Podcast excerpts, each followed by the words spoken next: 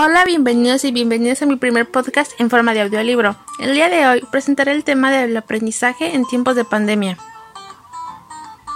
El objetivo de este podcast es visibilizar la diversidad de las consecuencias que las medidas por COVID-19 tendrán sobre las comunidades educativas a corto y mediano plazo, así como plantear las principales recomendaciones para sobrellevar el impacto de la mejor manera posible, proyectando oportunidades para el aprendizaje y la innovación en la educación posterior a la pandemia.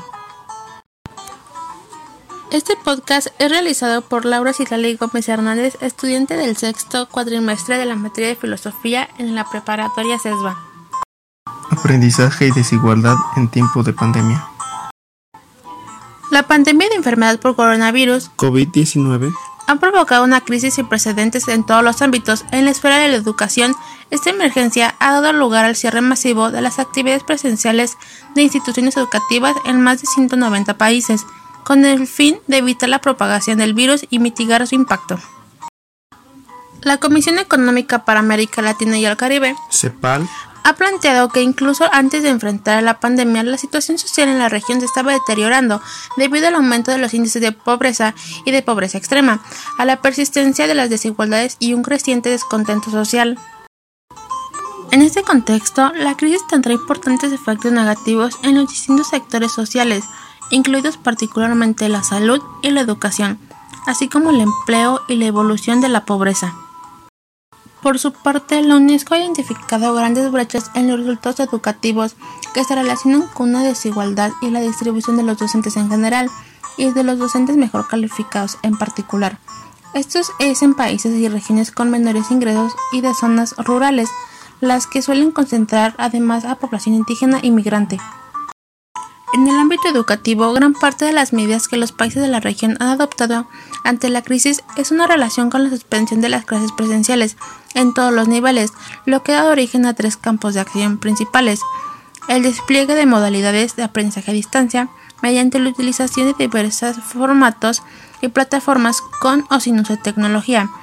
El apoyo y la movilización del personal y las comunidades educativas la atención a la salud y el bienestar integral de los y las estudiantes.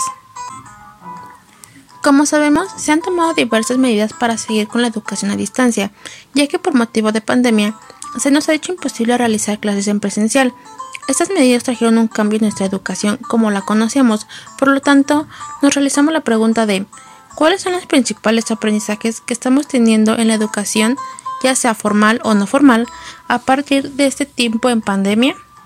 Para responder esta pregunta, les narraré pequeñas opiniones de algunos docentes de América Latina. Paz Rosen, Argentina.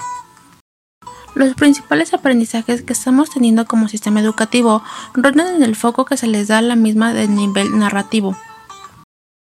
Aprendemos o reconfirmamos cómo aquellas materias dejadas de lado o tachadas de poco serias hoy son las que más nos ayudan a afrontar lo que sucede respecto a la cuarentena y al encuentro profundo con el interior de cada uno. Nos invita a reformular la definición de escuela, educación y sus funciones más allá de los contenidos y conocimientos, poniendo en el centro la ternura, el amor y la comunidad, acercándola más a la vida y las necesidades humanas de quienes habitan en ella. Rubén Darío, Colombia. Los aprendizajes son muchos. En primer lugar, hemos demostrado la capacidad de reinventarnos que tenemos los maestros y las instituciones educativas, especialmente para adecuarnos y aprovechar los recursos tecnológicos, corresponder a las expectativas de nuestros estudiantes y dar continuidad a nuestra labor pedagógica ha servido para evidenciar que los niños y jóvenes influencializan la disponibilidad de la información y de las plataformas digitales y que no era del todo cierto que venían con el chip instalado. También los estudiantes se han visto abocados a conocer las enormes posibilidades que brinda este universo informático. Por otro lado, recuperamos el espacio vital de la casa con los saberes que gravitan en el entorno familiar y que se habían diluido por cuenta de la permura moderna. Coral Morales, México.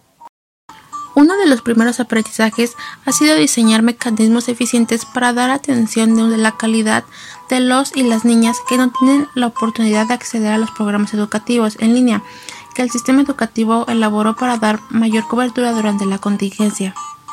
Por otro lado, la homogenización de estrategias de atención educativa nuevamente disponen de libros de texto y los otros contenidos de programas de estudios como únicos auxiliares didácticos. Se deja de lado la diversidad de procesos y situaciones de aprendizaje en el contexto doméstico. La casa no es escuela, pero es un espacio donde los padres, madres, hermanos mayores pueden gestionar aprendizajes esperados y detonar una infinidad de aprendizajes inesperados. Ana Lucía Ayora, México. Destacaría entre las principales enseñanzas de este tiempo la urgencia de visibilizar a grupos y personas a quienes históricamente dejamos de mirar y que por ello su derecho a aprender ha sido detenido. Por otro lado, la importancia de pensar primero en los más desfavorecidos, ya sean niños, niñas y jóvenes sin internet, televisión abierta o a veces sin radio, cuando se vaya a diseñar cualquier cosa estratégica educativa o en quienes viven en un entorno de violencia y desatención, a quienes queremos que aprendan una lengua distinta a la suya. Hasta aquí hemos finalizado, pero no me despido sin antes mencionarles que es el momento de reflexionar y valorar cómo nos ha afectado a la educación la pandemia por el COVID-19, de ver las oportunidades que han surgido y los puntos en los que debemos trabajar. Por la situación que vivimos es necesario construir comunidad entre todos, que los docentes mantengan reuniones constantes y que el contenido sea más pausado, valorando lo que es esencial y positivo para el aprendizaje y la motivación de los estudiantes. Pues el conocimiento debe llegar a todos, ya que el estudio es necesario a lo largo de toda la vida, porque te da herramientas para las decisiones en el trabajo y la vida personal. Nunca hay que dejarlo de lado, porque el mundo cambia constantemente y exige nuevas habilidades. Les agradezco por darnos la oportunidad de llegar hasta ustedes, esperando que el contenido de este podcast sea de gran ayuda para reflexionar acerca del aprendizaje en tiempo de pandemia, pero sobre todo para asumir la responsabilidad de ser buenas personas.